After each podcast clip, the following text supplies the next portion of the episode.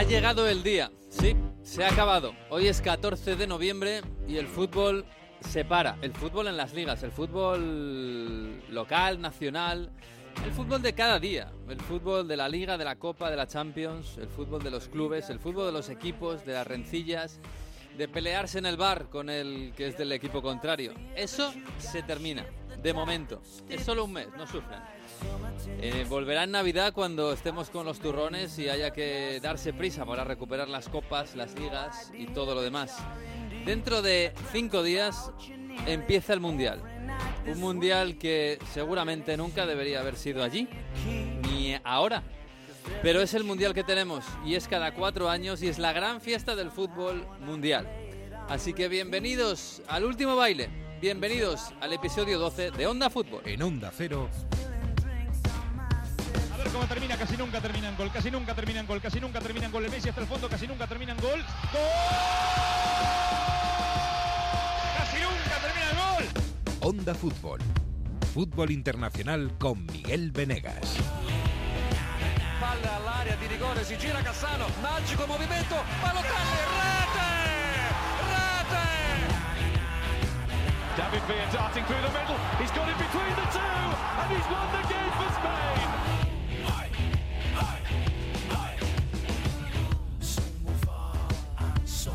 Pues sí, pues sí, este va a ser el último Onda Fútbol, por lo menos en formato normal. Como nosotros hacemos parones en, lo- en las jornadas de selecciones, pues lo que nos viene el próximo mes es jornada de selecciones.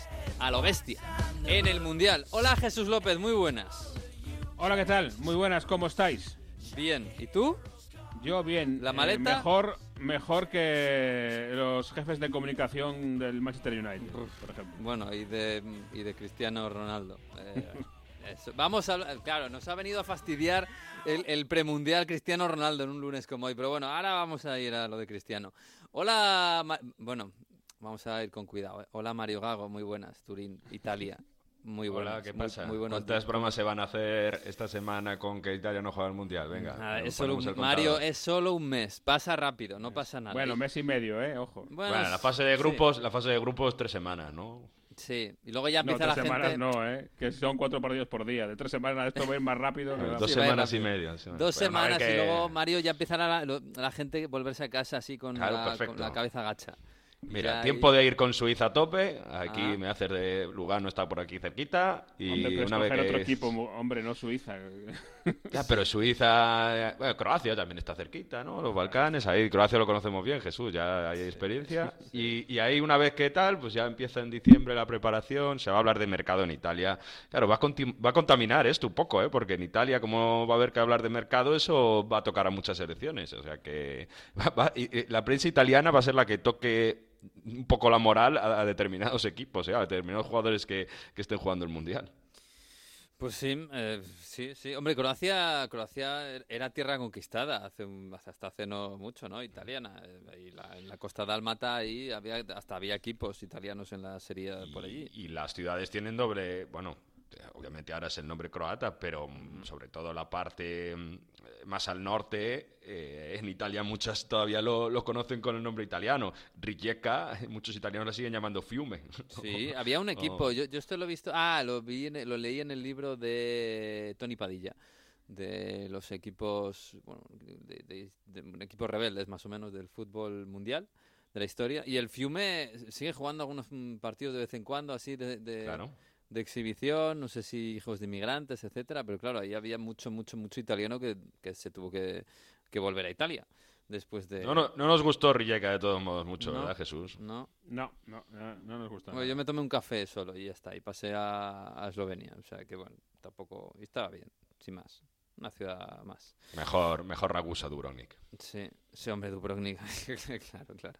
Ay, no me pongáis los dientes largos. Que, que Jesús se va a Qatar y, y se va por ahí. todo el día- estáis todo el día viajando. Hola, Manu Terradillos, muy buenas. Bonjour, hola, ¿qué tal? Yo de momento no me siento traicionado por nadie, ¿eh? Que lo No, sepáis. me quedo no, mucho de más momento tranquilo. no. De me momento quedo. no. Oye, por cierto, última hora, eh, baja en Francia. Que bueno, parecía que no iba a ser titular, aunque si estuviera 100% seguramente lo sería, ¿no? Kimpembe, el central de zurdo del, del París, eh, baja en Francia y le tienen que sustituir. Sí, llevaba jugando, bueno, había jugado dos de los últimos tres partidos, pero el último contra el Auxerre apenas jugó 15 minutos. Hoy es el día de la convocatoria en Clairefontaine. Y han visto que no, ¿eh? llevaba ya, se había perdido muchos partidos por problemas de aductores, así que finalmente se cae, lo han dicho esta mañana. Entra en su lugar Disasi del Mónaco, que es un central que puede jugar un poco también de lateral derecho, eh, tiene ahí algo de polivalencia, es el que hizo la falta a, a Harit del Marsella, que ha puesto en duda su participación con Marruecos. Y otra noticia también es la convocatoria de un jugador número 26, de Marcus Turam, Ah. hijo del mítico Lilian Turam, de hecho nació en, en Parma. eh, delantero centro del Borussia Mönchengladbach y este sí es delantero centro pivote de los que le gustan a Mbappé, más de un metro noventa, goleador, eh, lleva 10 goles en 15 partidos en la Bundesliga. Así que cambios, hoy que, que es digamos el día oficial de la convocatoria de, de Francia en Clairefontaine. Bueno, pues muy bien. Pues Francia que tiene un nuevo delantero, no sé si va a jugar mucho, ¿eh? Todo lo que tiene ahí arriba. Pero bueno, oye, mm, algún Creo que son ocho atacantes en ocho total. atacantes. Claro, es que, y, y un equipo que tampoco, a ver, que alegrías no se da muchas. Pero bueno, bueno ya- ya lo veremos. Bueno, ocho atacantes, Benzema, Mbappé, Griezmann. Yo Sí. creo que los otros ya saben un poco lo que hay. Los otros para levantar la copa y hacerse la foto con la, con la medalla. Que, que no está mal, ¿eh? Que, oye, que lo cambiamos. Que, mm, bueno, pues vamos a ver, ¿eh? Porque esto, sí, ya estamos en modo mundial. En, en Onda Cero, por supuesto, vamos a tener un- una programación muy especial en- durante todo el mundial. Eh, gran parte de ella va a ser eh, a través de la web y, y- y las plataformas digitales, eh, pero vamos a dar todos los partidos prácticamente. Así que Onda Fútbol pues se, irá al barbecho hasta que llegue hasta que llegue la Navidad. Y al barbecho se van las ligas que vamos a poner ahora sobre la mesa cómo queda todo, porque claro, aquí ahora los equipos se van de vacaciones o más o menos o se van a- a dar un pequeño respiro y las cosas pues, pues, pues se quedan como se quedan. Pero antes, Jesús, vamos a ver. ¿Quién le ha dicho a Cristiano Ronaldo que hoy era el día indicado para, mm, para ponerse a decir que, que el United le odia y que esto está fatal y que todo el mundo mal? Vamos a ver. Hombre, a- alguno dice, por lo menos ha ha esperado después del partido del United, ¿no? Y no antes. Sí. A- algo es algo, que se acabará la, la jornada, porque recuerdo que el United jugó ayer su partido, lo ganó en Fulham eh, a- al final, con un gol a última hora de Garnacho, y que y él no estaba, Ronaldo no estaba, eh, ya sabes, por mm, comillas, illness, cierro comillas. Mm. Igual, por cierto, que el delantero, el goleador del Fulham, eh, Mitrovic, que tampoco, que también tenía una illness. Sí, también Ilnes. Eh, sí, sí, sí. Y que, por cierto, si hubiera estado Mitrovic ayer en el Fulham, a lo mejor el resultado era muy distinto, ¿eh? también te digo. Pero bueno, en fin. Eh, a lo que voy es que ha esperado a que acabara eh, la jornada, por lo menos, o, eh, o- o este periodo de la temporada, para soltar las bombas. Y para algunos en Inglaterra creen que para soltar sus excusas de por qué no está jugando y por qué está en el banquillo em, y, por qué ha hecho lo que ha hecho. Lo que está claro es que, y decimos lo mismo, em, al final, eh, cuando llegó Ronaldo, cuando volvió a United, era un auténtico héroe. Y es que por mucho que te hayan hecho lo que dice Ronaldo que le han hecho, si al final eh, no apruebas en la pretemporada y después en el primer partido amistoso te largas ah, en el descanso y después en un partido de liga te piden que salgas al campo y dices que no y te vas, eh, yo creo que es que da un poco igual. A, a la afición de United ya no le interesa escuchar lo que tenga que decir Ronaldo, no tiene ningún peso, ninguna autoridad para decir nada porque, porque la ha perdido. Por- la tenía toda y era absolutamente un, un ídolo y iba a ser la siguiente estatua que hubiera a las afueras de Old Trafford Hmm. Y todo eso lo ha estropeado él solito. A- al margen de lo que le hayan hecho o lo que le hayan eh, ido- podido eh, hacer eh, o tratar mal, eh, eso ya sería debatible, pero es que lo que él ha hecho a, a la vista de todo el mundo eh, es inexcusable. Bueno, vamos a escucharlo brevemente a Cristiano porque sí, dice que lo quieren fuera y no solo el entrenador. Vamos a escucharlo. They're trying to force you out. Yes, not only the coach, but the other two or three Sí, no solo el entrenador. Hay dos o tres más que me quieren fuera del club. That I felt betrayed. Me siento traicionado. Honestly, I shouldn't Puede que no deba decirlo, pero la gente tiene que saber la verdad. Me he sentido traicionado. He sentido que algunas personas no me quieren aquí. No solo este año, el año pasado también. Bueno, pues este corte traducido, nosotros no solemos traducirlo, pero esta vez este lo teníamos así. Eh, eh, Jesús, esto es, bueno, digamos que hay gente que no me quiere aquí. No sé si lo que esperaba era Cristiano era que volviera al United y el club estuviera un poco no sé si plegado a él, pero vamos, que, el equipo jugara otra vez para él, que fuera la estrella del equipo, bueno, que fuera lo que era antes y lo que fue en la Juve y lo que fue en el Madrid. Jesús, Hola. hola, Ah, sí, perdón.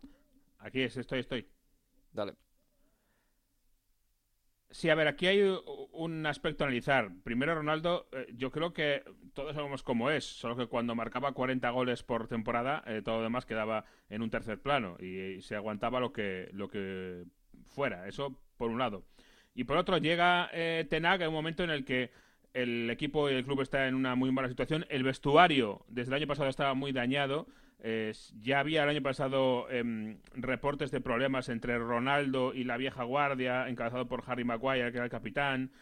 Una pequeña pelea sorda ahí por, por ser quien mandaba en el vestuario.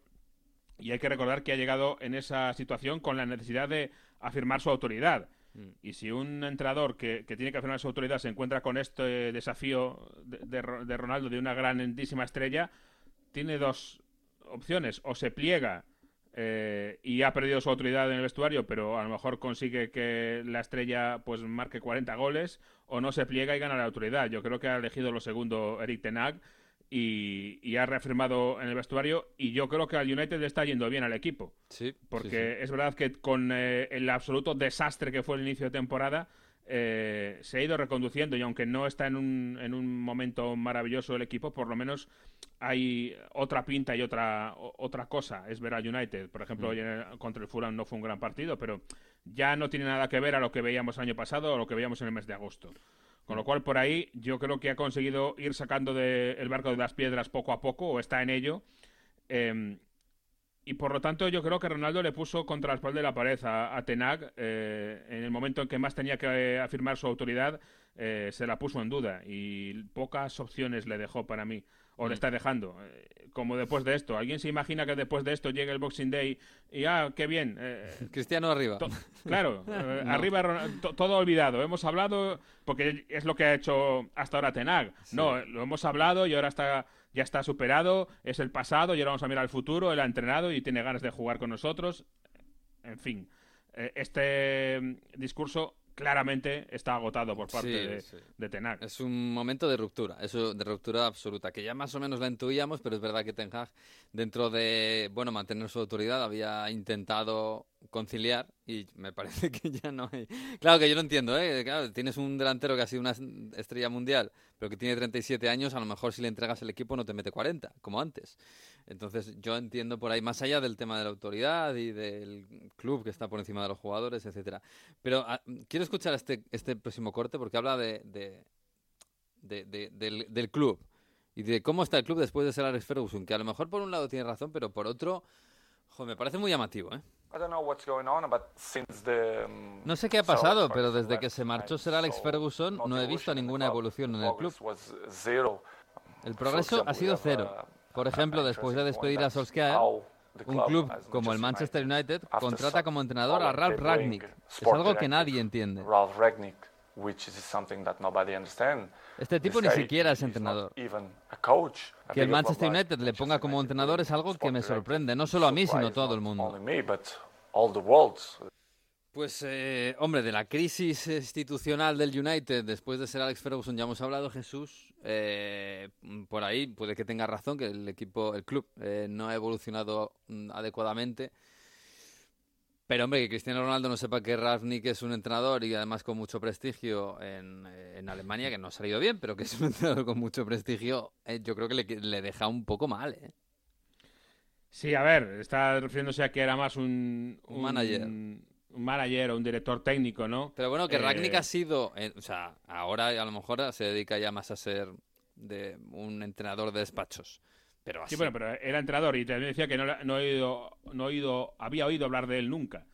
Bueno, Pues él, él- Claro. él es el que saca el Leipzig, o sea, quiero decir, Sí, sí, sí, él el que lo empieza monta. como gestor, Sí, exacto. sí. Yo creo que va por ahí, pero ha entrenado. Y de hecho recuerdo que antes de ir al United, o sea, cuando Pioli estaba a punto de caer en el Sí. Milan, era el llamado a, a- a renacer el Milan como entrenador. O sea, que ya era entre- o sea, no, no, no ha sido algo súper extraño que el United vaya No, a no, pero un si es que cuando No, pero- ficha, acordaos con lo que hablábamos cuando se ficha, había un- una ola de optimismo y de ilusión alrededor de Ragnick. Lo que pasa es que Pero esa el ola acaba pronto. El problema no es lo que hizo antes, sino cómo llega. Es que llegó con el- la etiquetita de parche puesta en la frente de, bueno, viene Ragnick de entrenador hasta el final de temporada y luego ya nos lo quedamos de asesor. Es decir, para Sí, ese fue el problema, que ya nacía que- muerto el proyecto. Efectivamente, sí. venía ya con... ¿Sabes? ¿Cómo te va a respetar un jugador como Cristiano Ronaldo si encima está de malas?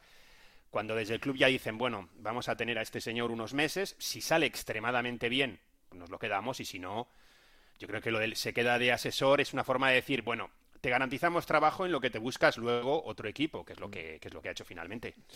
Bueno, Y, y otra cosa, eh, yo creo que la afición de United, más o menos, en lo que le da la razón a Ronaldo, es en esto de que el equipo no ha evolucionado y que ha tomado malas decisiones y que está Sí, eh, sí. muy anclado en el pasado. En esto, más o menos, eh, se le da la razón. Por eso están las pancartas de Glazers out eh, Sí, en claro. todo el rato. Y me quedo con una reflexión que leía esta mañana en la prensa que decía. A lo mejor lo que Ronaldo no se da cuenta es que entre esas malas decisiones del United está Ronaldo. Sí, sí, sí, seguramente. Sí, seguramente. Es un. Bueno, no sé, está en el crepúsculo de los dioses y a lo mejor alguien tiene que decírselo eh, a Cristiano. No sé qué va a ser de él a partir de enero, que se abre otra vez el mercado y él pretenderá salir otra vez. Hay que recordarle que ya lo intentó y, y no. Quiero decir que no. No hubo una manifestación en la puerta de su casa para que Es que, fichara por No, ningún este equipo. verano Es que- eh, él quería ir a un equipo de Champions. Y hay que recordar que este verano el Liverpool fichó delantero, el City fichó delantero, el Chelsea fichó delantero, el Bayern de Múnich fichó delantero, el Inter fichó delantero. Es decir, que equipos que buscaban delantero Sí, sí. había en Champions League, pero ninguno le llamó a él. No, no, no. Pero es, Eh, es que yo creo que dejó muy claro también, ¿no? No quiero un equipo al que hacer grande, quiero un equipo en el que hinchar mis estadísticas. A mí me da esa impresión. Quiero un equipo en el que me quedan un año, tal vez dos, eh, en Europa al más alto nivel, en el que hacer goles en la Champions para mantener mi récord lo, lo máximo posible. Y evidentemente no es muy difícil que un equipo se fije en un jugador así. Es que incluso el Sporting, ¿eh? El entrenador del Sporting no lo quería. Otra cosa es que se lo hubiera tenido que comer, pero... El No, recordemos de que, por ejemplo, el Chelsea, el Todd Boehly, sí lo quería. importado. Boeli lo quería. Boehly lo quería, pero, pero Thomas Tuchel no. Y. Thomas Tuchel conoce a Ralf Rangnick y, y- y puede haber habido comunicación entre ellos. Y, y Thomas Tuchel no quiso a, a Ronaldo en el Chelsea. Es quizá, yo después de esto creo que ya lo dudo completamente. Antes de esta entrevista, yo tenía una duda de si quizá ahora que no está Thomas Tuchel, eh, Todd Boehly podía estar interesado en llevarse a Ronaldo al, al Chelsea. Ahora mismo, después de esto, eh, me parecería arriesgado. Es verdad que no está bien el Chelsea, no está bien Aubameyang, este fin de semana, por ejemplo, estuvo en el banquillo. Es decir, que por ahí el Chelsea puede querer un delantero, pero claro, Por la imagen, que- dices, de que, que queda en Inglaterra de Cristiano, ¿o qué? claro, es que ahora ha, ha tirado su imagen por el suelo. ¿Cómo, cómo haces para justificar como Chelsea que traes a Ronaldo? Eh, Para se lo ha mí, puesto o se va- difícil, sí. yo creo. Para mí, o se va a Portugal al Sporting, que juega Europa League, acabó tercero en el grupo de donde el Marsella se la pegó, Sí, pero- del Tottenham y el Eintracht, o se va a Estados Unidos. Sí. Arabia Saudí. La salida eh, que le queda es algo así, ¿eh? Bueno, Arabia Saudí. Arabia Saudí. algo así. Puede ser. Sí, un- una liga menor. Pues mm, lo veremos, lo veremos, pero desde luego es una pena ¿eh? ver este, este final y, y- y- y, bueno, pues Cristiano te po- a mucha gente le podía quedar muy mal por su forma de ser, etcétera, pero eh, el patrimonio social que había construido con su juego y con sus goles eh, en gran parte se lo está cargando. Pero Y bueno, por cierto, eh, una última cosa. También ha hablado de antiguos compañeros suyos, ¿eh? Ojo.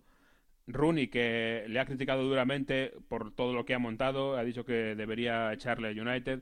Ha dicho, no sé por qué me critica tanto, probablemente porque su carrera se acabó y yo sigo jugando a alto nivel. Y no voy a decir que soy más guapo que él, pero es verdad. sí, Pero lo soy. es, pero es lo que es alucinante. Es alucinante, de verdad. Pero bueno, oye, si a él le va bien, pues que siga el camino. Oye, el, el- el bando Messi, ¿no? De quién es mejor Messi Cristiano, el bando Messi en París, en Barcelona, eh, con Está palomitas, feliz, ¿no? disfrutando de Están este con, la, momento. están con la guitarra ahora mismo. sí. pero no lo sí, podéis ni imaginar. Pero es que ese debate, a ver, que el debate futbolístico está muy bien, que para mí lo gana, sigue ganando Messi, ¿eh? a a pesar de que Cristiano es la leche. Pero yo creo que el, el el- debate no estaba en, en quién es más majo ¿eh? de los dos, o sea que... Pero bueno, eso ya, cada uno tendrá sus idolatrías. En fin, que, que, que bueno, que, de lo que nos queda... Oye, em, eh, Manu, eh, el París se fue al parón bueno, yo no sé qué, no sé qué espíritu hay en París, la verdad, porque se van, se van al parón con un montón de puntos. Yo creo que nadie tiene ninguna duda de que, de que van a ganar la liga. Eh, bueno, un montón de puntos, son cuatro, que tampoco es una barbaridad, pero están es porque el Lens está haciendo una muy buena campaña, pero el Marsella está ya a 11. Oye, ¿cómo, ¿cómo, es el último día en, en París, antes de que se vayan las estrellas, a ser las grandes estrellas del Mundial? Porque claro, yo creo que no hay duda de que Messi, Neymar y Mbappé son las estrellas más señaladas del Mundial, o incluso son las, las tres grandes estrellas del, del Mundial. Y Soler, vamos a meter a Soler. Que no, a ver, eh, fiesta total. Jugaron el, el domingo, ganaron 5-0 al Auxerre. Eh, no marcaron ni, ni Messi ni, ni Neymar, pero hay un ambiente muy de fiesta, hay un ambiente de... Es un poco como cuando se va, en las mm. películas antiguas que se va al barco, ¿no? Y les, les despiden así como una fiesta, ¿no? Sí, Soler decía después en zona mixta que se habían deseado todos los internacionales suerte, creo que son eran 12, si no va Pembe me parece que se queda en 11, eh, la lista de jugadores que van al Mundial del PSG.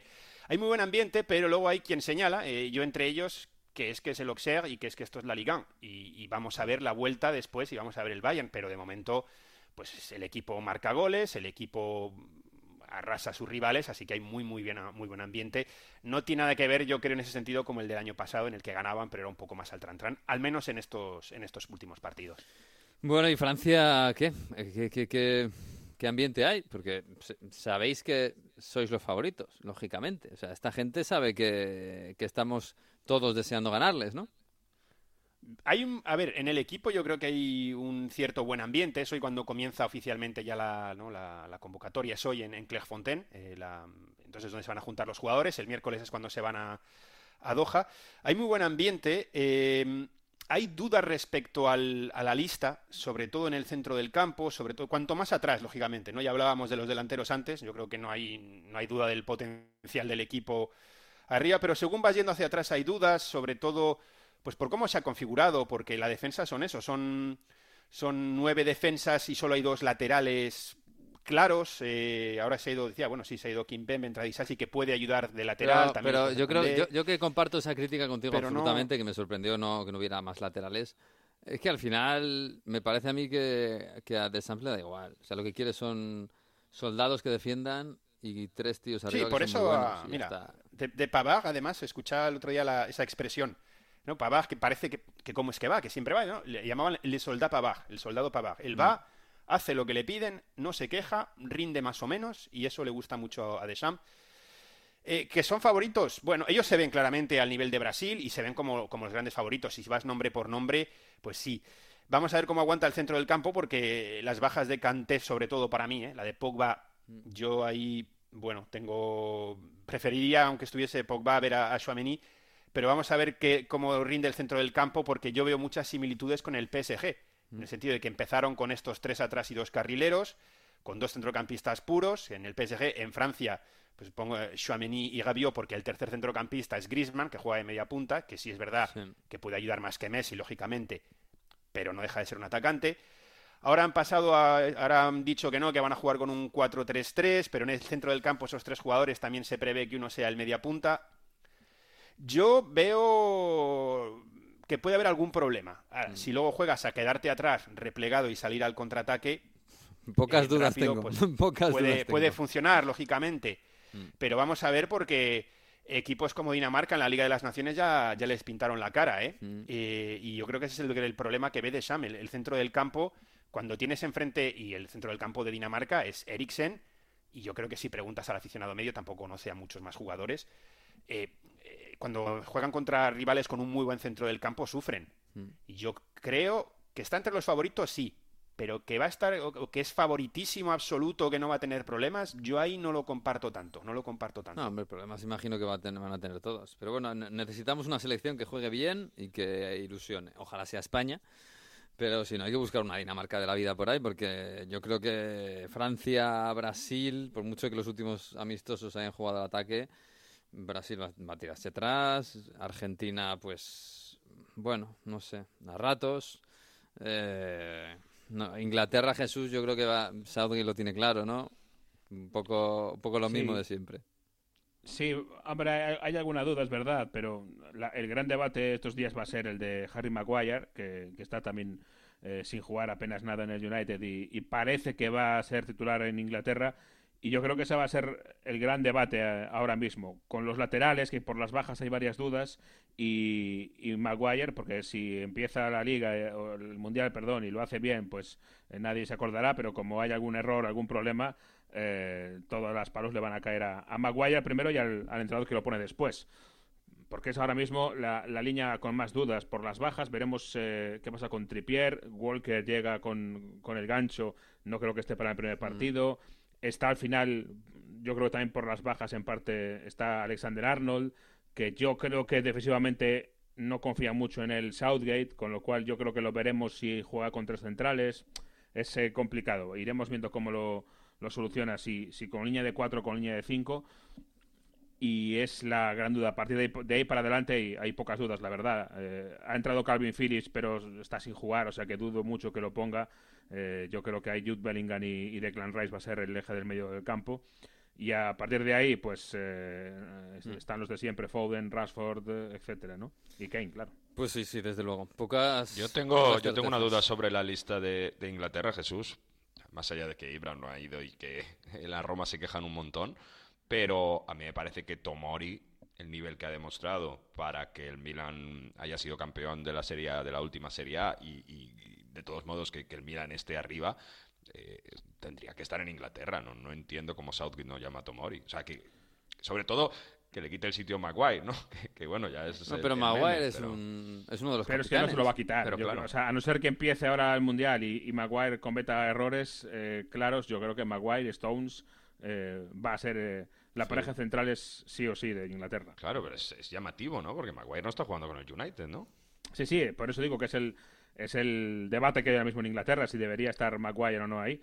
Eh, no ya en la convocatoria, sino en el 11, porque claro, eh, está totalmente fuera de, competición. Ha jugado otro día la Copa, pero ha jugado muy poquito este año con, con Tenag. Y yo creo que viene un poco mm, también relacionado con el tema que hablamos de Ronaldo, de, de ser eh, el hombre del vestuario. Y la verdad es que Lisandro Martínez en el United lo está haciendo bien, así que es, es la gran duda. eh, si eh, bueno, yo creo que no es la gran duda, es el gran debate, pero duda no hay. Yo creo que va a jugar seguro Maguire. Vamos. Sí, sí, sí. sí. Sou- Southgate lo dijo, ¿no? Dijo, los, los nuevos no han hecho aún suficiente para quitar eh, la plaza a los, bueno, no sé decir viejos o los que ya estaban. O sea que él ya lo ha dejado claro. sí, que tampoco es no- verdad, también es verdad que yo creo que tampoco hay nadie tirando la puerta abajo ¿eh? de centrales ingleses.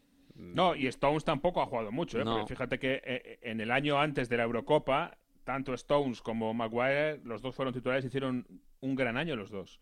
Y entonces decíamos, bueno, pues por fin ha encontrado Inglaterra una gran pareja y la verdad es que defensivamente, otra cosa no, pero defensivamente en la Eurocopa a, a Inglaterra le fue muy bien. Eh, entonces yo imagino que se agarra más a ese recuerdo de la Eurocopa que a otra cosa, porque como decís, eh, no hay nadie que digas tú, este tiene que ser clarísimamente el titular. John Stones tampoco está jugando demasiado este año. El año ah, el 21, 2021 sí, pero ya ha vuelto a perder un poco el, el puesto con Laporte y con, y con Para mí es una blasfemia, una blasfemia o lo que queráis, que no sea ni convocado Tomori, en serio. O sea, Eso puede ser, pero puede tener que ver con que esté ¿eh? fuera de Inglaterra y bueno, en Inglaterra, si aquí nos pasa, que nos fijamos mucho más en los de aquí, en los que están jugando aquí, pues yo creo que en Inglaterra seguramente pasará incluso más. Y Tomori en Inglaterra no, en, en- en el Chelsea tampoco, bueno, tuvo sus momentos, pero tampoco, tampoco Sí, no, en, el. Chelsea no, no- no destacó especialmente y es lo que verdad lo que dices, ¿eh? hay ese, ese síndrome. Mira a Jude Bellingham, que lo que le está costando entrar y si no se lesiona Calvin Phillips, yo creo que, que no estaría en el 11 Pues. Fíjate, ¿eh? el, el- el momento de Jude Bellingham es espectacular. En fin, hay muchas dudas en todos. De todos modos, eh, Manu, mm, diles a esa gente que el- el campeón nunca gana otra vez y el favorito, el campeón, el favorito suele ser el campeón y nunca gana. Así que que tengan calma. Sí, yo se lo, yo se lo puedo decir. El, el tema es cuando ganen. Si ganan, ¿cómo voy a tener el WhatsApp de, de mensajes de amigos franceses? Que, Bueno. que ya tuve algo así parecido en, en el España-Francia de la Liga de las Naciones. Ya, ya, ya. Bueno, oye, y si no, pues, eh, pues que hagan una fiesta y que te inviten, por supuesto. Hombre, claro. Te mando un abrazo, Manu. Un abrazo a todos. Chao, chao, chao. Vamos a ponerle el candado a la Premier, hombre.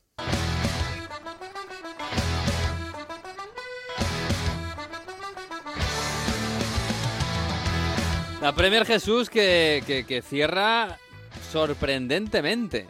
porque el líder es el Arsenal, que bueno, decíamos, sí, puede aguantar ahí un poquito hasta el parón y tal. Pero es que el City ha perdido contra el Brentford en casa. Yo no sé si el síndrome del Mundial estaba ahí sobrevolando el Etihad, no lo sé.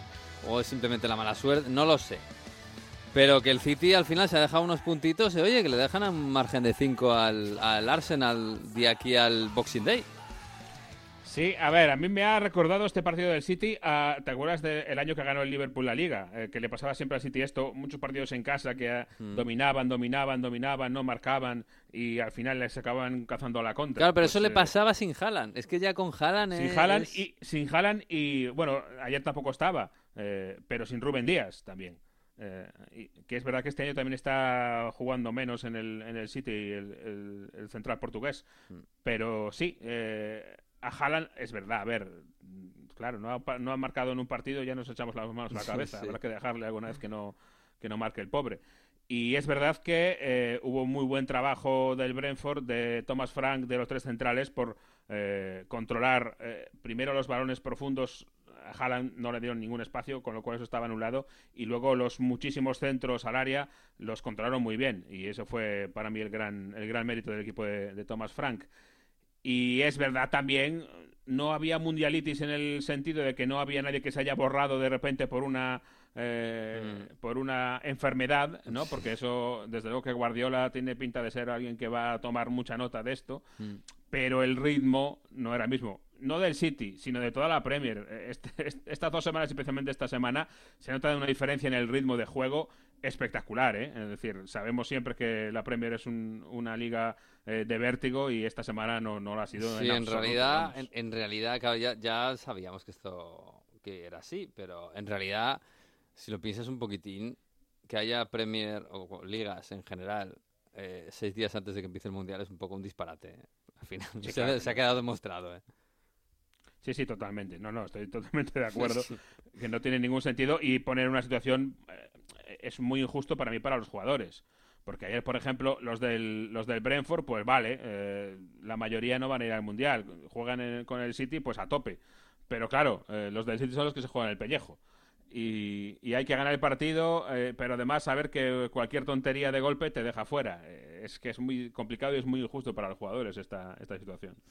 Pues sí, bueno, también es verdad que, que el final fue un poco locura, ¿eh? porque el, el- el gol del Brentford lo estaba defendiendo, no sé si era Bernardo Silva y Jala, ¿no? Y, y luego Sí, saca- estaban en la posición de centrales, porque estaba ya el, el City atacando, Claro. minuto 98, eh, entonces lanza la contra, eh, se había quedado solo atrás a Kanji, que es el que sal- sale al lateral para eh, tratar de, de tapar el centro, pero eso, en la posición de centrales estaba Haaland allí. Sí, sí, sí, sí. Y en la siguiente jugada, otra contra del, eh, del Brentford, y salva bajo palos, ¿quién? Eh, Kevin. Kevin De Bruyne, que es el que había bajado. Es decir, bajaron Haaland y, y De Bruyne antes que pues Laporte, eh, Stones, etcétera. Estaban sí. arriba. Fue, fue absolutamente loco ese final del partido, pero al final, pues mira, eh, en el 98 Evan Tony, eh, me recordó mucho al partido que pierde el City aquel año que gana la liga el, el Liverpool, eh, el partido ante el Wolverhampton, con el gol de, eh, de Adama Traoré al final. Sí, me sí. recordó mucho aquello. sí. Ah, pues sí, puede ser, también es verdad. Eh, lo cierto es que, bueno, esto eh, le da un poco de vida a la Premier, porque antes de este partido, el City solo había perdido contra el Liverpool, un partido, y bueno, y el de la Supercopa contra el Liverpool también. Así que, bueno, parece que por ahí se le ve humano al City, y eso está muy bien, eh, porque hace que al Arsenal le saque cinco puntos. Que yo no sé, no- yo no sé cómo está de, de ilusión la afición del Arsenal después de todo lo que han pasado. Yo no sé si se ven de verdad candidatos al título y con posibilidades de ganar ese título. A ver, ilusión a tope. Es verdad que hay, hay gente que es más cauta, ¿no? en el día a día que- seguro que a tope, porque claro, eh, Claro. después de lo que han pasado. Porque están con cinco puntos, van a llegar líderes a la Navidad y van a llegar líderes seguramente al, al Año Nuevo, salvo, salvo sorpresa. Hmm. Con lo cual, eh, desde luego que encantados. Eh, hay que recordar que queda pendiente todavía aquel partido Arsenal-City, que era muy interesante y que no se jugó en su día eh, por los líos de la reina, con lo cual por ahí todavía queda algo que, eh, una incógnita que despejar pero yo creo que cada vez eh, la, la fe va a mayores, va creciendo y vamos a ver hasta dónde llegan. Es verdad, y es lo de siempre. Eh, el Arsenal está ahí, está por méritos propios, porque es verdad que en sus partidos ah, suele dominar y suele ser el mejor equipo. No es que haya ganado muchos partidos porque carambolas y que al final mete un gol eh, de rebote Gabriel Jesús, sino porque domina y está encima de- del rival casi siempre. Y fuera de eso, ah, yo sigo sin viendo el problema es que este City y el Liverpool de estos últimos años lo que hacían era llevar eh, la liga a, unas, a unos niveles de, de concentración y de estabilidad y de mm, regularidad eh, casi inhumanos. Y es el gran problema que le veo yo al Arsenal. Ser capaz de llevar esto no a, una, a 14 jornadas, sino a 38 y, y llegar a 100 puntos, casi casi. Eso es lo complicadísimo. Esto casi no lo ha hecho nadie, solo el Liverpool y el, y el City, eh, retroalimentados, yo creo, retroalimentados el uno con el otro. Y es súper difícil. Ya no es ganar la liga, no es, no es eh, que ganes la liga con 80 puntos, tienes que llegar a 98. Me parece una empresa complicadísima, pero bueno, vamos a verlo. Que para ganar al City es que hay que hacer eso. O- o- y, bueno, incluso para competirle. El año pasado el- la, la temporada de Liverpool es increíble, es histórica y le da para pues para competir hasta el último minuto, pero no para ganar. Así que a ver si el Arsenal aguanta ahí con los Martinelli, Odegaard, eh, Saka y compañía, que está muy bien y que da un aire fresco a la Premier, desde luego. Eh, oye, y el siguiente es el Newcastle, que hace un año estábamos hablando de, ojo, con los nuevos dueños, que a ver si van a encontrarse el equipo en segunda. Y ha pasado un año, están a dos puntos del City en la jornada 14, es verdad que con un partido más. Y, y por encima de Tottenham, por encima de United, por encima del Liverpool, acaban de ganarle al Chelsea. Mm, No sé, o sea, esto sí que, que me parece que hay que empezar a tomar en serio a este equipo, evidentemente no como para ganar la liga, pero para verlo el año que viene en Champions, cuidado, ¿eh? Sí, eh, vamos a tener que empezar a desempolvar de nuevo la marcha imperial, ¿eh? que Sí. la teníamos un poco olvidada, eh, porque a este paso vamos a, a ese camino. Y lo, pero esto más o menos era algo que muchos esperaban, pero ha llegado por un camino que nadie esperaba. Es decir, no por el camino de empezar a fichar grandes estrellas, eh, y no es que haya fichado ni mucho más barato, obviamente, el Newcastle, pero sino de reclutar muy bien dentro de la Premier League y reclutando de equipos medios y, y bajos y reclutando buenos jugadores, más alguno que han traído de fuera, como eh, Bruno Guimaraes, quizás no sea el, el más eh, destacado en eso. Para muchos y, y hay un buen eh, un buen debate aquí que Bruno Guimaraes es el mejor futbolista de la Premier de fuera de los de los Big Six Mm, Eh, eso se podría se podría debatir mm. pero no hay grandes nombres. Bueno, Bruno, Bruno Guimaraes es un, es un chico que viene, que viene que no era una estrella antes de llegar a, a la No, Premier. Viene del Lyon. Se han traído a, a Kieran Trippier. eh, Ves muchos jugadores todavía en la plantilla del Newcastle que estaban en la época anterior. Eh, no sé, Nick Pope es otro fichaje bueno. eh, Es claramente un fichaje inglés. Claro, pero Nick Pope no, Típico no- de la no- Premier no de la zona quería- media. Ah, claro, no lo quería el Chelsea, o no quería el, el- el Claro. Arsenal, ¿no? Nick Pope es un bueno, es un buen portero, pero que no se ha peleado con los grandes el Newcastle por él.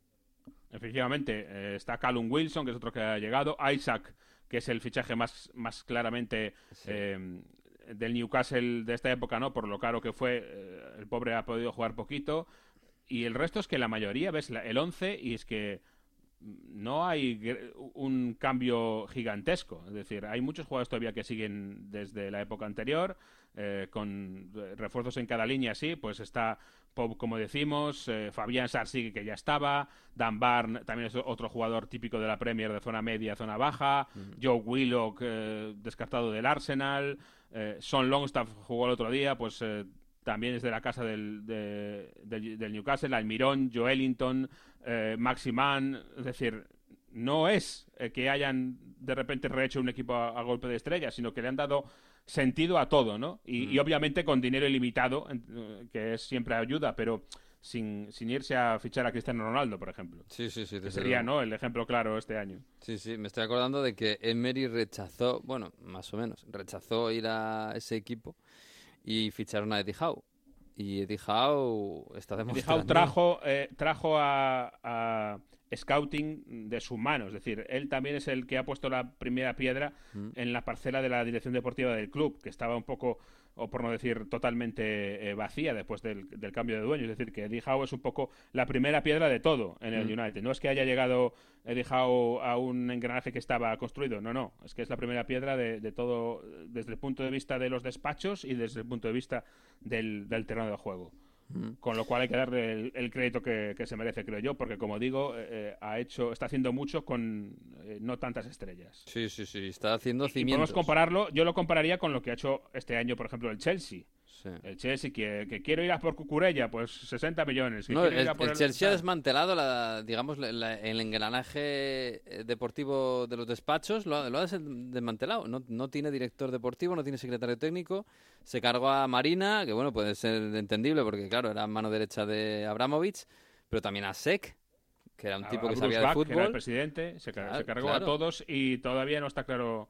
Se habló de Luis Campos, se habló de, de Michael Edwards, el ex de Liverpool, pero de momento ahí no hay nadie. Y se cargó a Thomas Tuchel a, a, a la primera de cambio, no Sí. nos olvidemos. Sí, sí, sí. Y ahora ya resulta que eh, se cargó a Thomas Tuchel porque no creía en el proyecto y sin embargo eh, Graham Potter sí que estaba para el proyecto largo del Chelsea y ya Graham Potter tiene la silla que empieza a, a temblar. O sea que Mm. ya veremos. Pues sí, pues sí, pues lo veremos, porque hay muchos que tienen muchos deberes que hacer. Y la Premier se va al parón del Mundial con el Arsenal líder. A cinco puntos está el City, a siete está el Newcastle y a ocho está el Tottenham. Eso es el, top four. Y, y es verdad que con un partido menos el United está a tres puntitos del Tottenham, que podría estar ahí encaramado prácticamente a la Champions, ¿no? Y luego está el, el Liverpool, el Brighton, madre mía el Brighton, y el Chelsea. Madre mía, el Brighton por encima del Chelsea, ¿eh? ¿Qué le van a decir a, a, a Graham Potter? Madre mía. Y por cierto, eh, no nos olvidemos que la Premier vuelve el Boxing Day, es la siguiente jornada de Premier League, pero dos o tres días después de la Mm. final de la, del Mundial hay un City-Liverpool de Copa. ¿Qué te parece? Qué bonito, qué bonito. ¿Eh? Bueno, Ya para... has dicho que Guardiola de medio centro y Klopp de extremo izquierdo. bueno, bueno, a lo mejor Klopp está pensando, bueno, eh, Salah no va.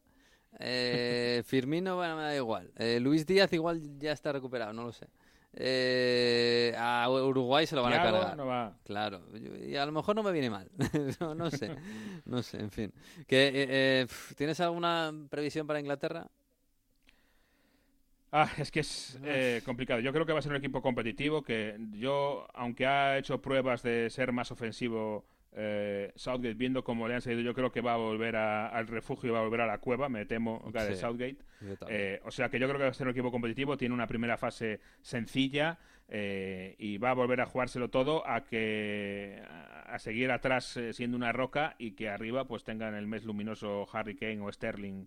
Por Mm. cierto, Sterling, eh, otro de los del illness en esta jornada. Sí, sí, Eh, sí. Se lo va a jugar todo eso. Eh, Harry Kane no ha parado, eh, ha jugado todos los minutos prácticamente esta temporada, con lo cual eh, ya veremos cómo llega. Pero necesita algo así Inglaterra, porque tiene un talento, lo hemos dicho, eh, inmenso, una plantilla increíble, pero no, no ha sido capaz Saudi de, hacerle, de hacerlos jugar bien. Pues sí, pues sí. Pues nada, maleta y buen viaje. ¿eh? Ahí vamos, a ver qué pasa. Un abrazo. Adiós.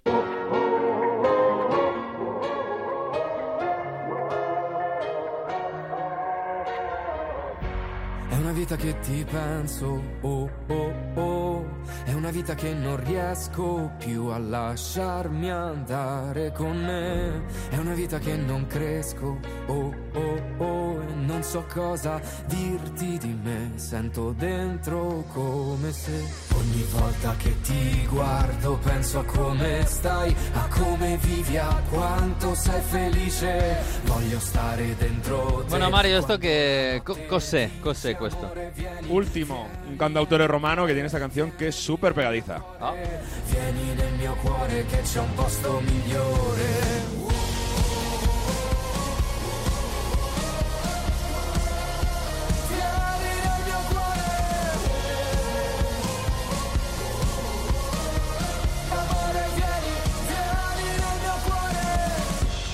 cuore. Dice Fiori en el mio cuore, o sea, flores en mi No, corazón. ¿Qué dice? Vieni, vieni en mi cuore. Ah, vale, vale. Ven vale. a mi corazón.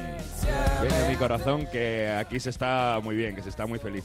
Ah, bueno, pues es una, es una canción que así, con, con el rollo coral detrás, me pegaría para un mundial, ¿no? Para, así- para ser la canción que acompaña a un equipo.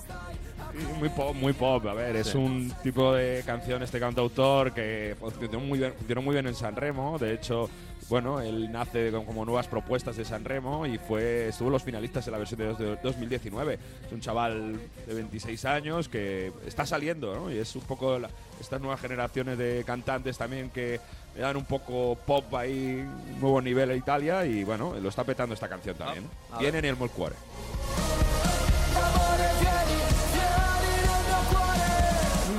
C'è un sogno per te, le cose che vedi, l'amore che cerchi e non Pues sí, a algo tendrán que dedicarse en Italia estos días, aparte de ver el Mundial así de, de- de lejos un poquito. Eh, eh, eh, Mario, bueno, pa- vamos a dejar, a, a- dejar un poco sobre la mesa cómo queda lo de Italia. Titular, primero, indiscutible, más allá de lo que ha pasado este fin de semana. ¿eh? El Napoli va muy en serio. Se va al parón con 15 partidos jugados, 41 puntos y ya son 8 de ventaja contra, con, el, con respecto al Milan. Eh, después hablamos de lo que viene detrás, porque el siguiente es, el- es la Juve. Pero ca- casi el Napoli le hubiera venido mejor que no hubiera Mundial, ¿eh? Son 11 victorias consecutivas del Napoli y mm, lo que ha conseguido Spalletti para este equipo de jóvenes que sustituían a un Napoli que ya funcionaba muy bien, pero lo que ha conseguido con mm, bueno, involucrando a gente nueva, más allá del fenómeno Caraskelia, de Olivera en el lateral derecho, del izquierdo, de Kim sustituyendo a Koulibaly, de Lobotka haciendo de Fabián Ruiz, lo que ha conseguido es ah, que el equipo juegue bien, que siga jugando muy bien, que siga siendo muy bonito de ver, que siga siendo ofensivo y sobre todo en correlación con ese eh, ser ofensivo, que sea productivo y que haga muchísimos goles de los equipos más goleadores de Europa, pero sobre todo, ah, teniendo en cuenta esto, es la mentalidad. El Napoli, otros años, en el partido de este fin de semana, por ejemplo, contra Udinese, pues se le habría complicado mucho, acabaría empatando, hubiese entrado el nerviosismo y se le hubiesen ido los puntos. Pero en este fin de semana, por ejemplo, en media hora se pone 2-0 con Osimhen y Zielinski, luego cierra el partido con en la segunda parte con Elmas y es verdad que en los últimos minutos eh, recibe dos goles de, del Udinese, pero al final se acaba llevando el partido. Y es un poco también lo que le pasó en Boloña, un encuentro que se le, se le acabó torciendo, que, que parecía que, que podía dar un paso en falso, pero al final el partido lo acaba sacando. Eh, lo mismo contra el Empoli, que al final de un penalti, pero de una manera u otra, este Napoli tiene una mentalidad ganadora que tiene mucho mérito lo que ha conseguido Luciano Spalletti. Sí, y, como decía, claro, de- después del Mundial todo va a ser reseteo y, todo, bueno, puede empezar de una manera diferente. Casi, es que no le viene bien el Mundial al Napoli. Y eso que viendo un poco el 11 y los jugadores importantes, van a descansar, casi todos. Porque Osimhen no va a jugar el Mundial. Eh, Karabskelia, por supuesto, no juega. Eh, Lozano sí, pero el más tampoco. Eh, Zielinski, Zielinski tampoco. No, Sí, Zielinski con sí, perdón, con Polonia, es verdad. Eh, Lobotka no. Lobotka tampoco. O sea, jugadores súper importantes. Por su Anguissa sí va a jugar. Pero jugadores como. Mira, Rachmani también se va a recuperar.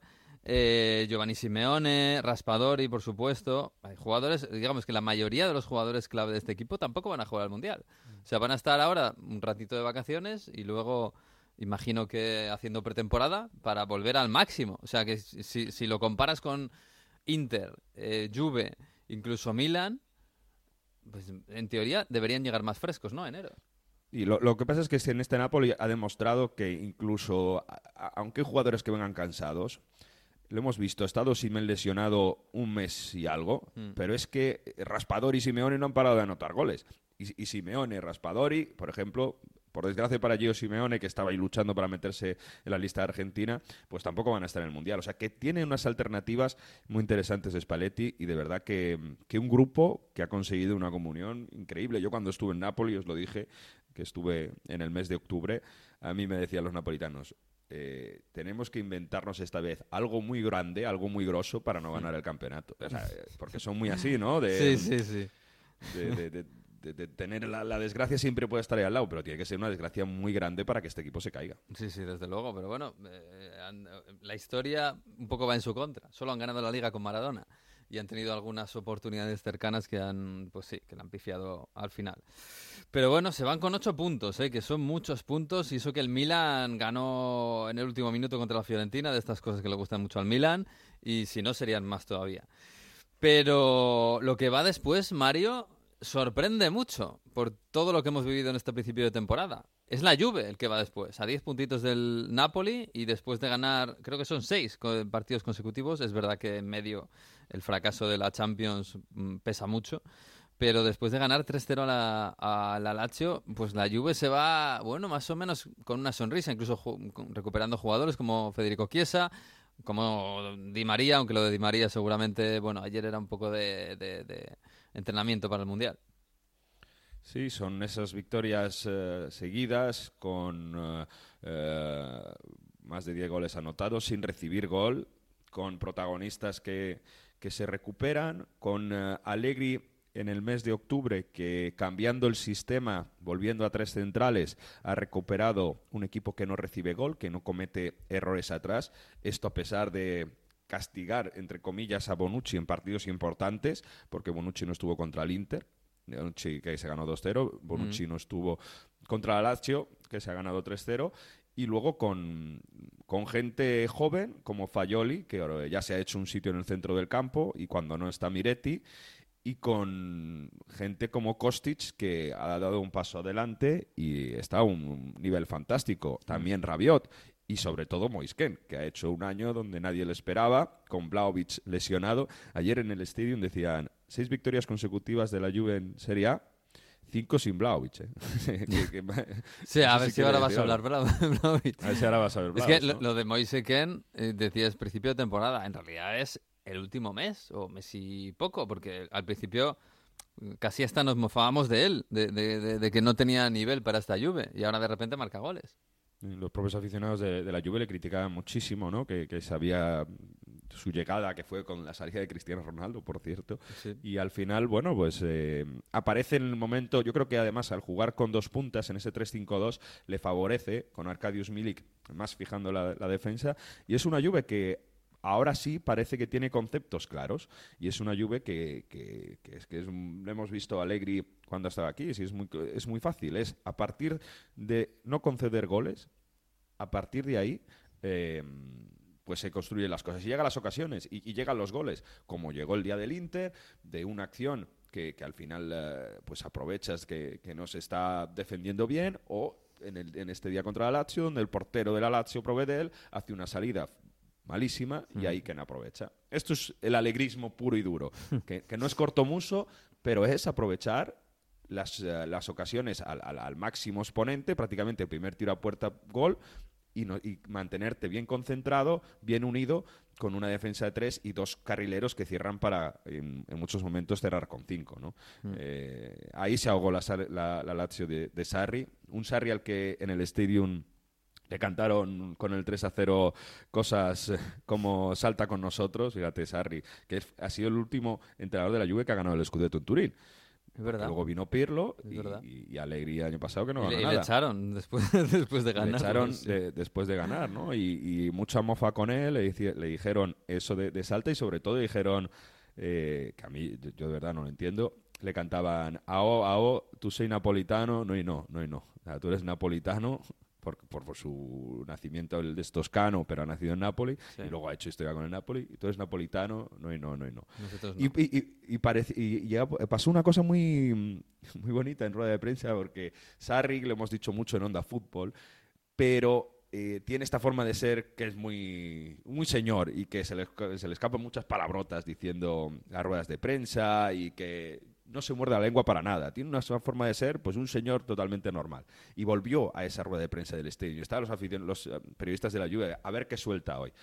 Y alrededor de un análisis del partido y todo esto, eh, creo que lo escuchéis porque hace una reflexión sobre el periodismo, sin que nadie le preguntase, y sobre todo hay un par de palabrotas en medio, un porca mayala, me parece.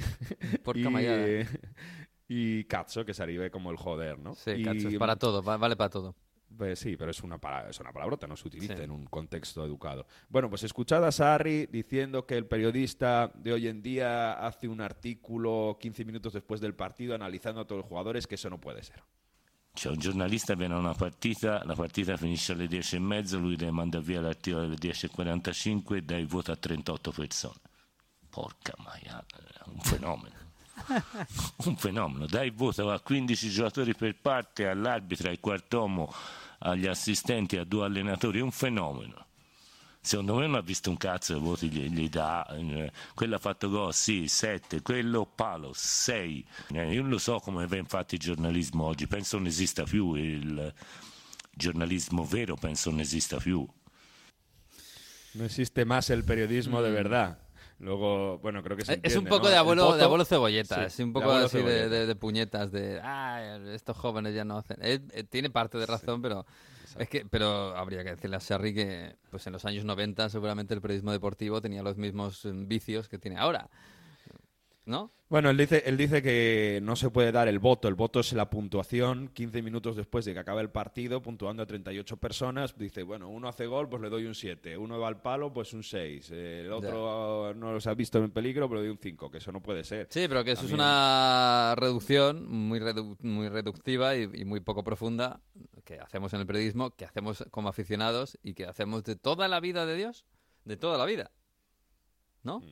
Sí, sí, él, él luego se queja, lo he cortado porque si no, porque se ríe respuestas de tres minutos. Mm. Pero dice, dice, es que yo no sé cómo puede sobrevivir el periodismo pagando cinco euros artículo a chavales que están empezando y demás. O sea, hace una reflexión muy profunda cuando alguien le ha preguntado por, por, por algo totalmente diferente. Pues Pero Mario, esa eh, reflexión es más interesante, eh, seguramente. Sí, pero bueno, no, no, no, pero, pero sí, sí. Por Sí, cierto, sí. le pregunté por Luis Alberto, me respondió otra, co- co- otra cosa totalmente diferente, que, que espera de Luis Alberto, si lo espera tener en enero.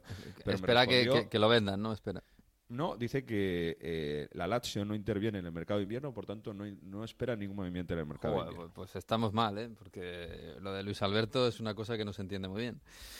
Pero bueno, oye, por cierto, está jugando Pedro, ¿no? Has hablado, además habló ayer, que estuviste ayer en el estadio, Sí. habló con, con la prensa, que estuviste Sí, ahí. eh, por desgracia, en cosas que pasan en el entorno de los estadios italianos, Pedro solo tenía que responder en italiano. Entonces Ah. le pregunté por la selección española de cara al Mundial y si puede tener opciones a ganar, le vas a escuchar en italiano y yo creo que más o menos entiende, tampoco es que diga cosas muy, muy difíciles de entender y, y lo hablamos. A ver. Pues la vedo bene, è una squadra forte di giocatori giovani come, come sapete, però stanno giocando bene, sono una squadra che sempre hanno la palla, che eh, suele fare il dominio della partita, ma è un mondiale è molto difficile eh, pff, vincerlo perché sono tante squadre che giocano bene, è sempre difficile. Ah, pues Bueno. mira, no va mal, ¿no? En italiano. Sí, sí, sí, dice que la ve bien, ve bien a esta España con, con el balón y con gente muy joven. Y esto es algo que en Italia también llama mucho la atención, ese Mm. protagonismo de los jóvenes en la selección española que Mancini quiere copiarlo con Raspador y compañía, bueno, y con los Ñonto y compañía, que Italia se va a reunir eh, estos días para hacer una especie de stage, una especie de preparación y algún partidillo Sí. para... Terapia de grupo. bueno, sí, terapia de grupo y luego por, por si vais a ver qué van a hacer los italianos y luego se van de vacaciones hasta la primera semana de diciembre donde Oh. se empezará una especie de pretemporada hasta el día 4 de enero que volverá a la Serie A 4 de enero de 2023 Mm. y volverá a la normalidad Mm, o sea que en Ibiza va a haber, va a haber, va a haber ambiente este, este final de... Bien, está bien, está bien, está bien. Que, mm, bueno, queríamos hablar de, de, de- de- la Juve y de cómo está, bueno, cómo está pasando este trago o este momento de impasse o este cambio de ciclo.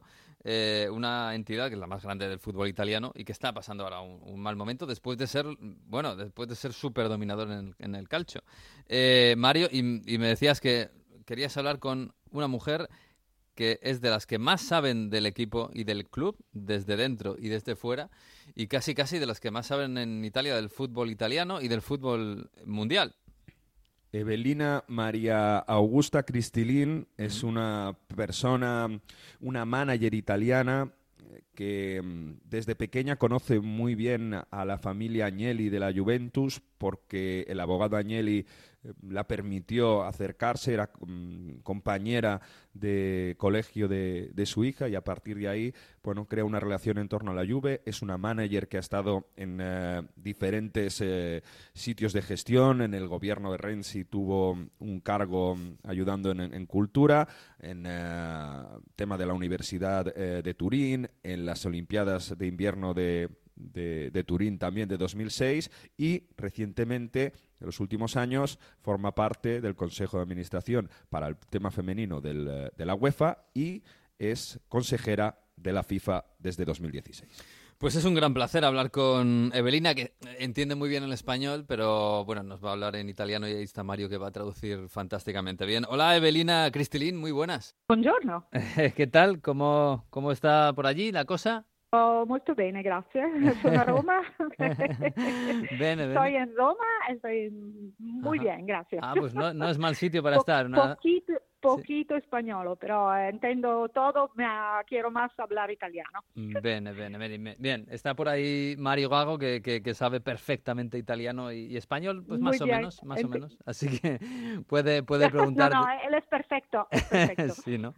Eh, eh, Mario, me decías que, bueno, que eh, Evelina es una de las personas que más sabe de la Juventus y que mejor nos puede hablar de, de la situación actual de la Juventus, ¿no? Que la vemos desde aquí, pues eh, en una crisis deportiva que ya lleva dos años o dos años y medio, que está intentando reconducirse, pero que de momento con Allegri, eh, pues no acaba de, no acaba de recuperarse. Diciamo che sia un po' la sensazione, questo lo dico sia da, da tifosa juventina, ma soprattutto da, posso dire, esperta di calcio, essendo io Mm. membro della UEFA della FIFA, insomma, quindi partite ne vedo tante.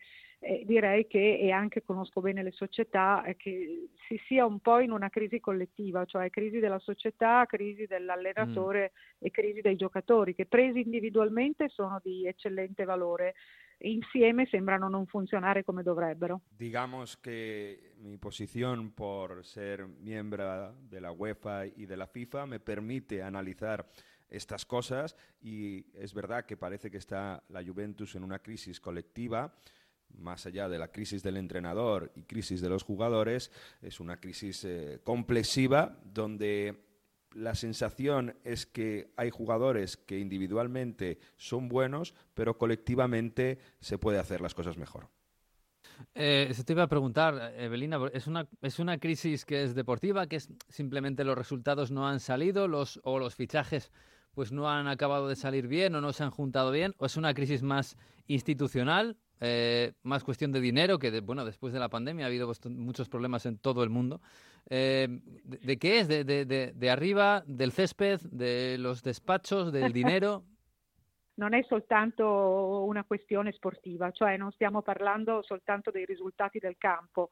No es algo solo deportivo, no estamos hablando solo de los resultados del campo. Se uno guarda la situazione finanziaria, giustamente come ha detto lei, eh, eh, noi guardiamo dal momento in cui è andato via Beppe Marotta, storico manager, direttore generale della Juventus, a oggi e si guardano i bilanci finanziari della società, si vede che a partire dal 2018 con un passivo di 19 milioni si è andati crescendo fino ad arrivare ai 254 milioni di perdite eh, attuali della- dell'ultimo bilancio. Si se mira la situación financiera del equipo, desde la salida de Beppe Marotta, el director general histórico de la Juventus, se ha pasado de una situación de pérdida de 19 millones de euros a la actual de 250, 254 millones de euros de pérdidas.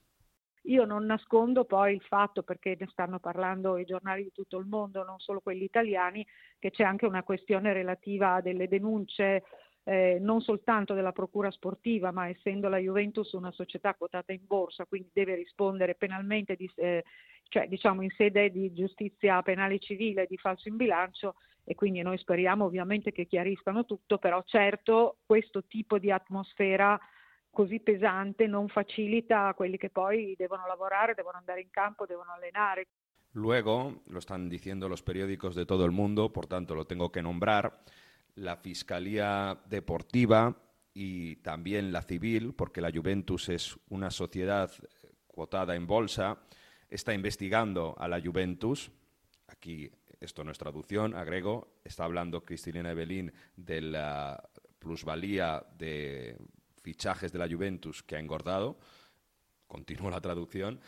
Esa, mm, e- e- esa fiscalía está investigando a la Juventus y esto hace que se cree un ambiente que no facilita las cosas en el campo.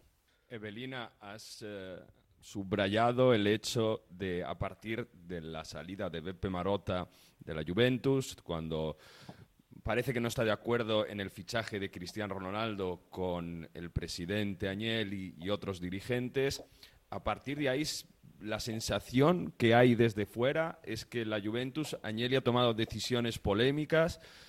Has hablado también mínimamente del caso de las plusvalías, que se está investigando si ha habido fichajes eh, que, que, se han pagado más dinero pero no se han registrado. Y luego il tema della Superliga. La questione della Superlega, cosa vuole che le dica? Lo so che ci sono due squadre spagnole, Barcellona e Real Madrid, oltre alla Juventus, che continuano nella contesa diciamo con la UEFA, ma essendo io consigliere della UEFA capisce bene che non posso che essere contro la Superlega e, e pensare che quella decisione forse sia stata presa non soltanto da lui, ci mancherebbe da, da chi l'ha portata avanti in modo un po' eh, pressapochista, nel senso che forse si dovevano valutare meglio tante componenti, quelle politiche, quelle dei tifosi, insomma quello che non è stato fatto allora. Del tema della Superliga, ¿qué quiere que le diga? Sé que en, eh, están dos equipos españoles, el Real Madrid y el Barcelona, junto a la Juventus en esta lucha contra la UEFA, pero yo como consejera de la UEFA tengo que decir que estoy en contra. El eh, que ha tomado estas decisiones, los que han tomado estas decisiones, creo que las han tomado valorando poco las cosas. Creo que se han valorado poco cosas políticas, cosas de aficionados y creo que se tendría que haber estudiado mucho mejor. En fin, eh, Evelina, eh, eres miembro además de la FIFA, eh, además de una mujer con una gran experiencia en el mundo del fútbol. supongo que las semanas que vienen ahora por delante para ti son un poco especiales. Por un lado, hay un mundial en el que no está Italia, que ya es una situación difícil.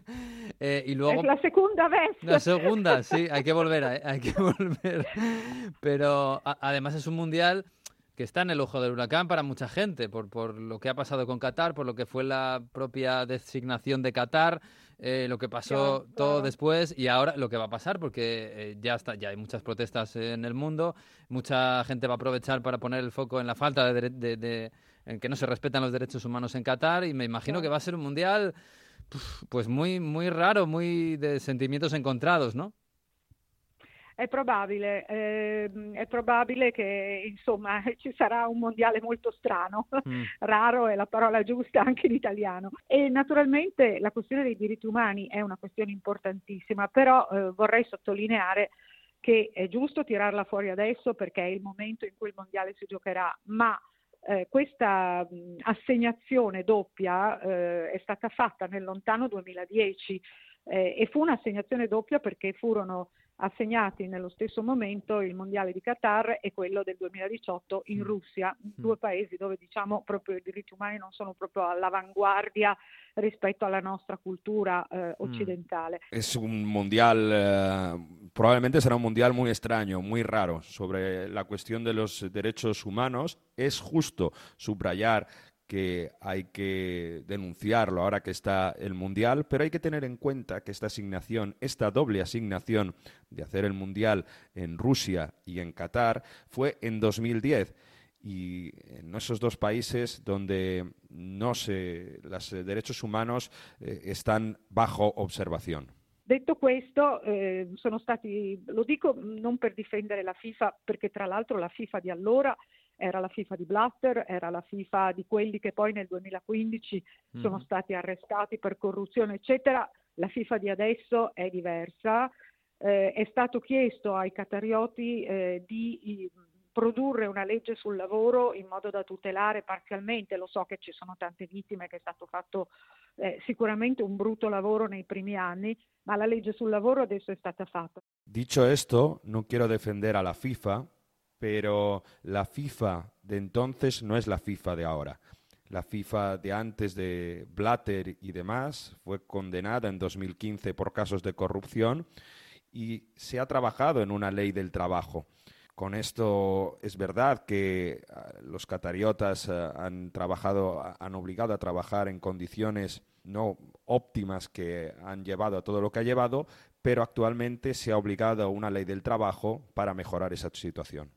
Sulla questione dei diritti umani è, è ovvio che bisogna tenere l'attenzione altissima, però ripeto, eh, sono stati disputati in Qatar sia i mondiali di ciclismo e i mondiali di atletica in anni recenti e nessuno ha mai sollevato la questione nel modo così evidente come si fa adesso per un mondiale di calcio, che ripeto è una cosa sacrosanta ed è una cosa giustissima di tenere la guardia alta. Hay que tener la atención altísima respecto al tema de los derechos humanos y, esto es justo, pero es verdad que en el pasado se han celebrado mundiales de atletismo y de ciclismo en Qatar y no se ha llevado tanto a la primera plana esta denuncia de los derechos humanos. Es algo sacrosanto, es algo santo, se tiene que defender y hay que tener la atención muy alta para que se respete. Eh, però eh, lo suggerisco a tutti, eh, se qualcuno di voi avrà voglia, chi ci ascolta, di guardare, eh, io l'ho fatto,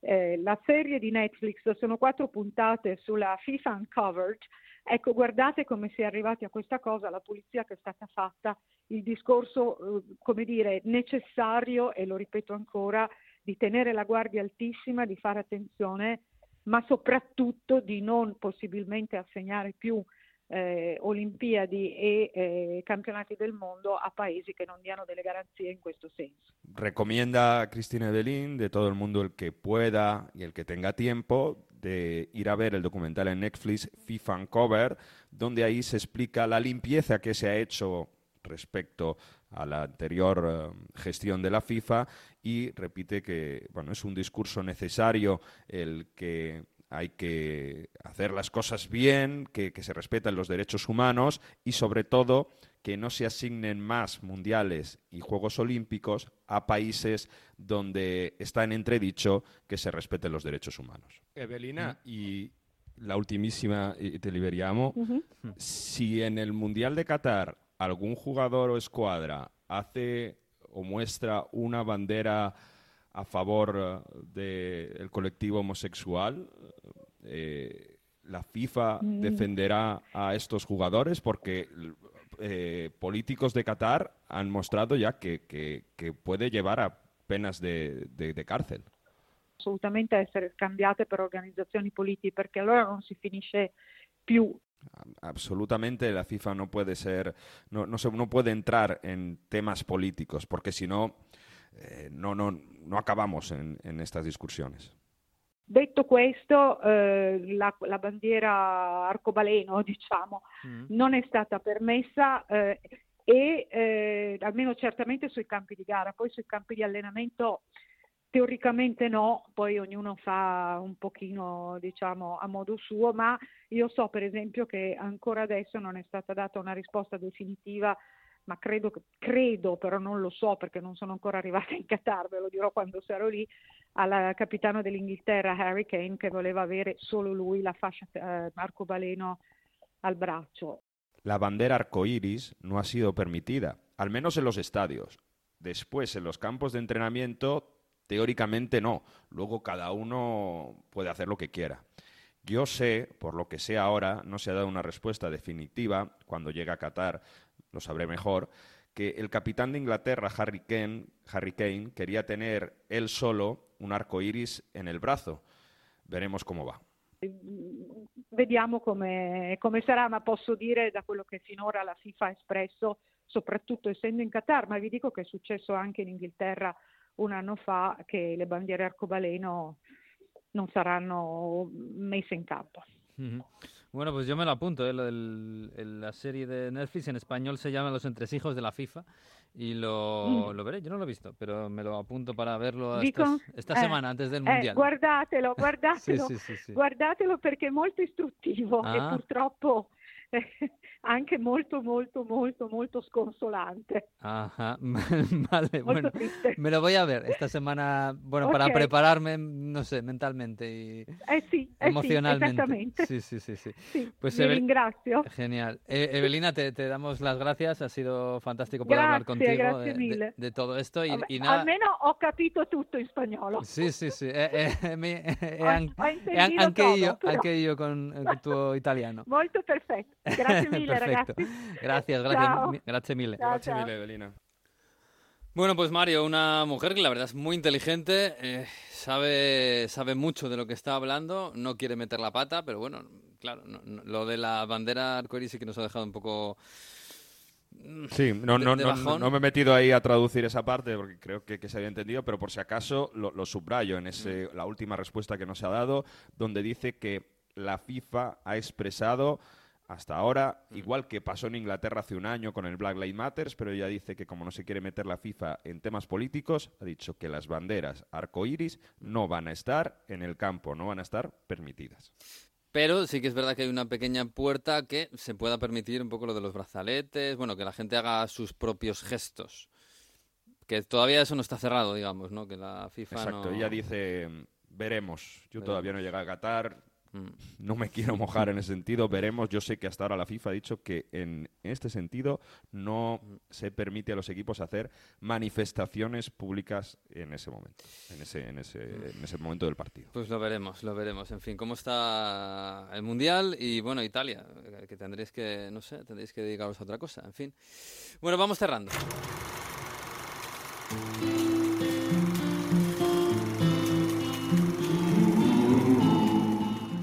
Pues sí, nos vamos a marchar ya. Ay, qué penita, qué penita. Pero bueno, aquí está el último episodio del profesor, de Víctor Gómez, de su curso de Historia Futbolística 2022-2023. Habrá que irse a Navidad con alguna historia chula que nos trae. A la undécima hora del undécimo día del undécimo mes de 1918, en Compiègne, Francia, se ponía fin a la Gran Guerra, conocida así la Primera Guerra Mundial, que se llevó la vida de unos 10 millones de personas. En el Reino Unido, cuando se acerca esta fecha, el 11 de noviembre, se celebra el Día del Armisticio o el Día de la Memoria, una jornada para el recuerdo de los hombres y mujeres fallecidos durante las dos guerras mundiales y en todos los conflictos en los que han luchado los países miembros de la Commonwealth.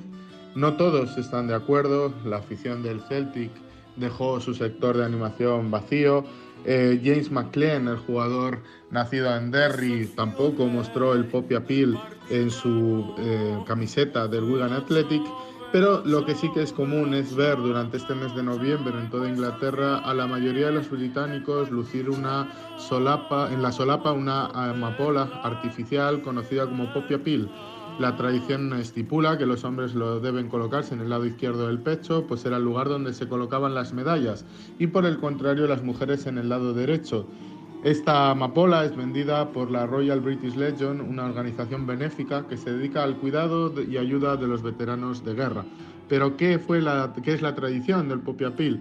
Desde 1920 el símbolo del Día de la Memoria es esta amapola debido a un poema del soldado cana- canadiense John McTrae tras la batalla de Ypres en la región de Flandes en Bélgica titulado In Flanders Field. En esa batalla, una de las más crueles, todo quedó devastado alrededor de la ciudad y todo eran campos cubiertos de sangre y edificios derruidos. Pero al llegar la primavera todo cambió y las amapolas florecieron en los campos de Flandes y volvieron a lucir con esplendor los colores de la naturaleza, el verde de la hierba y el rojo de la amapola. El fútbol no es ajeno a esta celebración y menos en el Reino Unido, donde el deporte está fuertemente ligado a la tradición y por ello en la jornada deportiva cercana al 11 de noviembre todos los equipos lucen en sus camisetas el escudo eh, y la, el popiapil, la amapola. Tanto los jugadores, los dirigentes, el cuerpo técnico recuerdan a los fallecidos en las guerras mundiales. Una amapola, una cándida flor rojiza que representa el mayor de los horrores humanos, la guerra. Oh. Pues sí, cosas que pasan en este otoño que, que ya nos va a dejar con el Mundial a tope. Mario, que, que nada, yo qué sé, no sé qué decirte, pero a ver si Suiza funciona, a ver si Croacia llega lejos y de todos modos aquí vamos a... Aquí tienes tu huequito, ya sabes. ¿eh? Además, a Turín eh, hoy llega la selección de Brasil, que se concentra en la ciudad deportiva de la Juventus, con esos tres defensas que tienen, Alexandro con eh, Danilo y con Bremer. Entonces, bueno, que sí, eh, aunque Italia no esté, hacedme un hueco, hombre, que Sí, hombre, sí. hay, hay, muchos, hay muchas cosas que contar del Mundial. Con, con los brazos abiertos, no te preocupes. Un abrazo. Hablamos, un abrazo. Pues sí, nos marchamos, nos marchamos, eh, nos marchamos hasta tiempo indefinido. Vamos a ver qué pasa con el Mundial, vamos a ver hasta cuándo dura la selección y desde luego en Onda Cero lo estaremos contando todos los días, porque este Mundial lo vamos a vivir intensamente como todos. Así que nada, que disfruten del fútbol, disfruten de todo este Mundial que viene por delante y después ya nos veremos en Navidad. Un abrazo y adiós. la ciao, ve la ciao, ve la ciao, ciao, ciao, e questo il fiore del partigiano morto per la libertà.